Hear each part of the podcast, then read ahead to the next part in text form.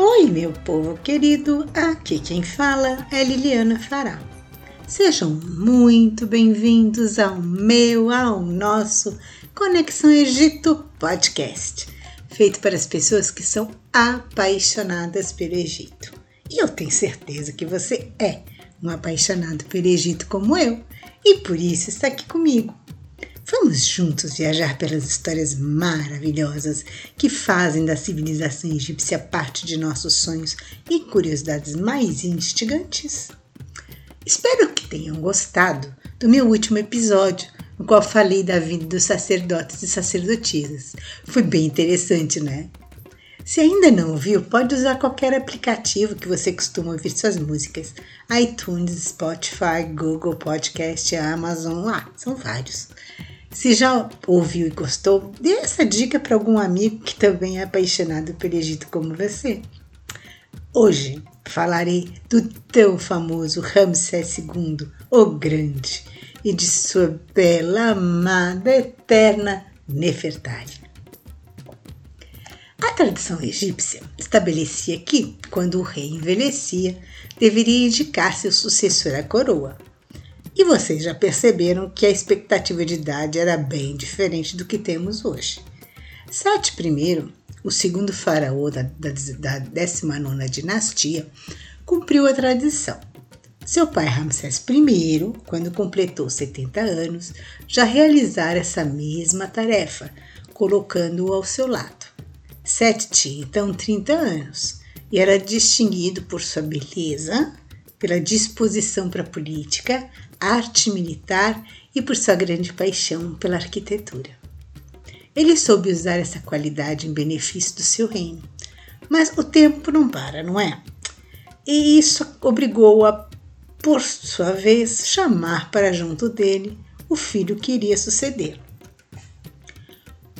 O jovem príncipe, que se sentou ao lado direito do rei, se chamava Ramsés, também como seu avô, e só tinha 16 anos.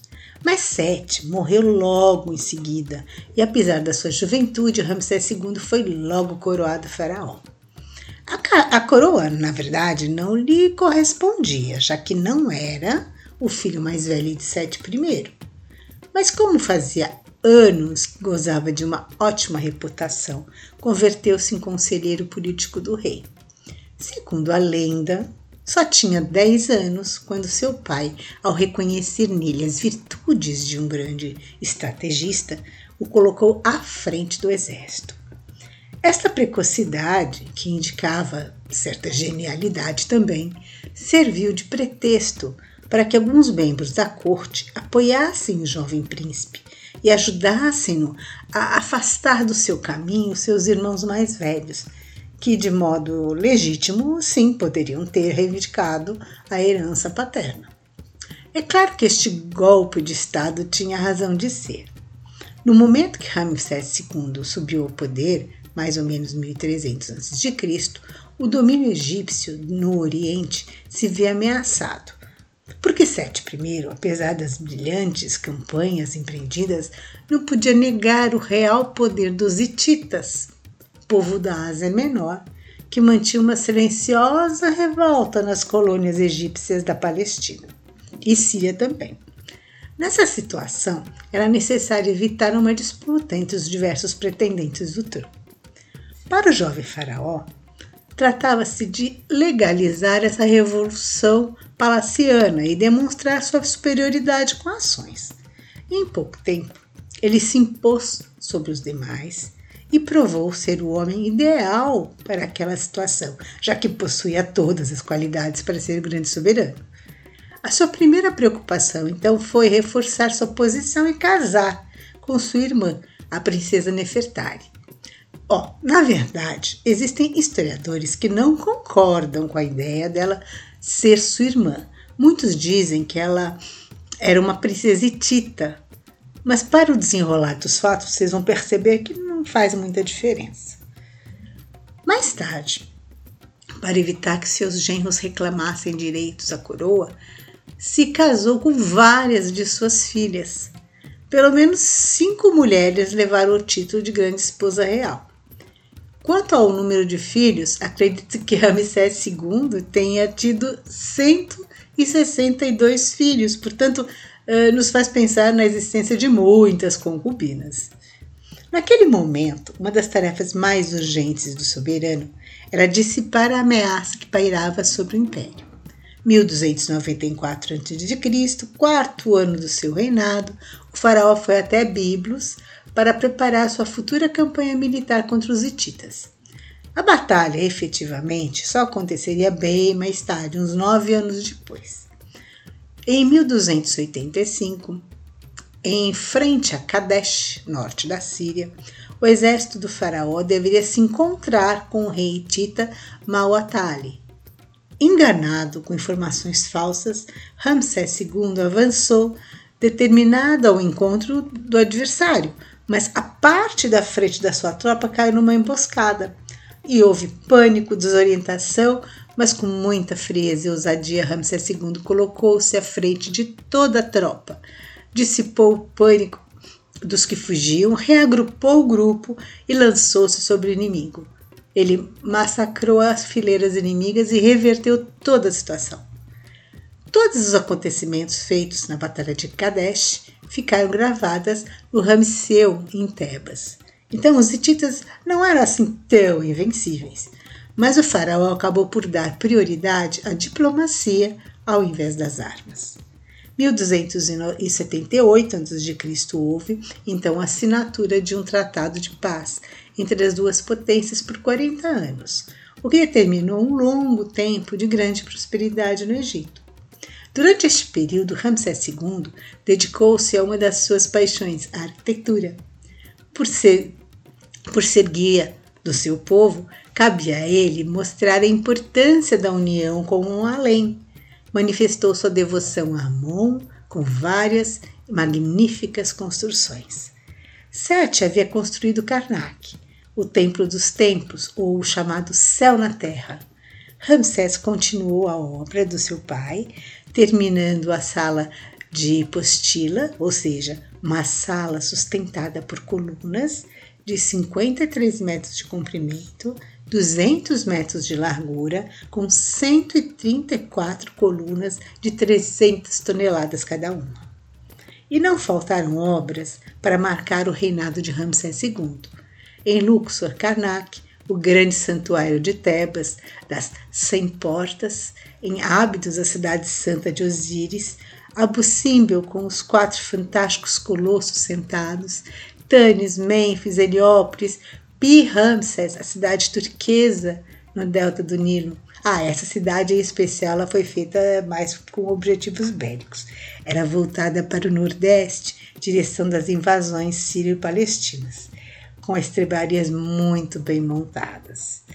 Em especial, Abu Simbel foi retirado do seu local original na Núbia para que não sofresse com o aumento das águas do rio Nasser após que a barragem de Assuã fosse posta em funcionamento. A glória de Ramsés II foi sempre proclamada e considerado incomparável a outros reinados.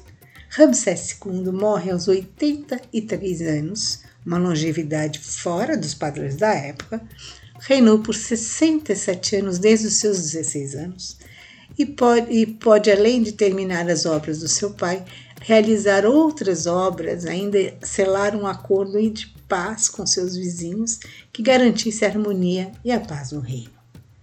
Sua múmia ficava no Vale dos Reis, mas devido aos saques foi removida e escondida provavelmente na vigésima dinastia para Der el-Bahari. Graças a essa ação, sua múmia foi umas, uma que fez parte da parada de múmias do Egito recentemente, e em especial a sua múmia foi encontrada em excelente estado de conservação. Ah, mas eu não podia deixar de falar de uma mulher que foi tudo na vida de Ramsés II, Nefertari. Nefertari quer dizer a bela das belas, aquela para quem o sol brilha. Ela tinha a mesma idade de Ramsés. Se conheceram quando tinham 14 anos e se casaram aos 16. Ela sempre foi sua preferida, mesmo tendo um harém de concubinas. Eu quero acreditar que realmente existia amor entre eles. Bom, basta ver o templo erguido em sua homenagem para ver o quanto de amor e dedicação existia. Nunca poderia se tratar de apenas um acordo político. Ela foi elevada a status de deusa e foi adorada como tal. Algumas estátuas são até do mesmo tamanho do rei. Não se sabe ao certo quem eram seus pais. Como disse anteriormente, existe uma dúvida se ela era sua irmã ou uma princesitita. Destacava-se por ser muito educada. Lia e escrevia em vários idiomas. Algo que também chamava muita atenção, a sua relação com os sacerdotes. Ela tinha poder equivalente a um, sacerdote nos tempos. É, além de fazer parte dos rituais religiosos, com procissões, leituras diárias dos encantamentos da Recá, ela entrava em partes exclusivas do templo, que só os mais puros de corpo e alma poderiam entrar. Ela chegava até oferecer comida às divindades, coisa que só os altos sacerdotes podiam fazer. Fazia oferendas aos deuses e sempre dava total importância à sua purificação. Nefertari é sempre representada com um vestido branco, de linho muito fino e uma coroa com uma espécie de abutre na frente. Apesar do deus abutre aparecer no período pré-dinástico, ele representaria o nascimento divino e a eternidade. Era considerada uma mulher de extrema elegância e as outras esposas de Ramsés não tinham acesso a esse tipo de roupa. Ela recebia presentes de vários povos ao redor do Egito e dizem que ela tinha uma diplomacia difícil de ver nas mulheres da época. Ela agia e era respeitada como uma corregente do rei. Ela era quem mantinha as correspondências diplomáticas em dia e todos comentavam da sua educação e carinho ao se relacionar com as esposas de reis de outros povos. Sua posição era tão importante e tão destacada que, quando Ramsés II estava em missão em Kadesh, descobriu-se um complô para sequestrar Nefertari. Conseguiram resgatá-la a tempo, pois uma das suas amas conseguiu chamar os guardas antes que fosse retirada do palácio. O acordo de paz estabelecido com os hititas está retratado no templo de Karnak e a ONU tem uma cópia do documento. Tamanha era a perfeição de argumentação e itens levantados. Ela era a personificação do princípio feminino que tudo fazia para que seu amado brilhasse como o sol no reino. Em Abu Simbel, vemos por várias vezes olhares apaixonados entre os dois desenhados nas paredes. Às vezes até parece que vão se beijar. Com certeza, os artistas conseguiram retratar a aura amorosa que existia entre eles. Aliás, nenhuma outra rainha ganhou um templo só para ela de, de seu faraó. Mas infelizmente, isso tudo durou muito pouco. Nefertari ficou muito doente. Ramsés II apressou quanto pôde a finalização e inauguração do seu templo. Conta-se que ela estava tão mal que não conseguiu sair do barco para ver o templo em sua homenagem, mas conseguiu vê-lo do barco mesmo, à distância. Ficou muito emocionada com a homenagem de seu marido e no retorno ao palácio morreu. Tinha apenas 30 anos. É, esta não foi uma história com um final tão feliz, mas este amor foi imortalizado e todos que visitam Abu Simbel sentem o um amor e a cumplicidade entre eles. Antes de finalizar, e antes que me perguntem, eu gostaria de dizer que Ramsés II é um dos possíveis reis envolvidos no êxodo dos judeus do Egito. Embora muitas novelas e filmes retratem Ramsés II sendo o irmão adotivo de Moisés, isso não é uma posição unânime. Uns dizem que seria na época de Tutmés III, outros dizem que foi na época de Sete I, e outros dizem que foi quando Ramsés II governava. Há historiadores que dizem até que a mãe adotiva de Moisés teria sido Hatshepsut. E muitos até duvidam que Moisés tenha existido realmente. Desta forma, eu acho melhor dedicar um episódio só para esse aspecto do êxodo, quando eu tiver juntado todo o material. Então, gostaram? Quer saber mais? Continue comigo nessa viagem. Se quiser, se quiser falar comigo, você me encontra nas redes sociais, no meu e-mail. Ficarei muito feliz em saber a sua opinião e também saber do que você quer que eu fale nos próximos episódios. Teremos um novo episódio toda sexta-feira. Te espero aqui na próxima semana no meu, no nosso Conexão Egito Podcast.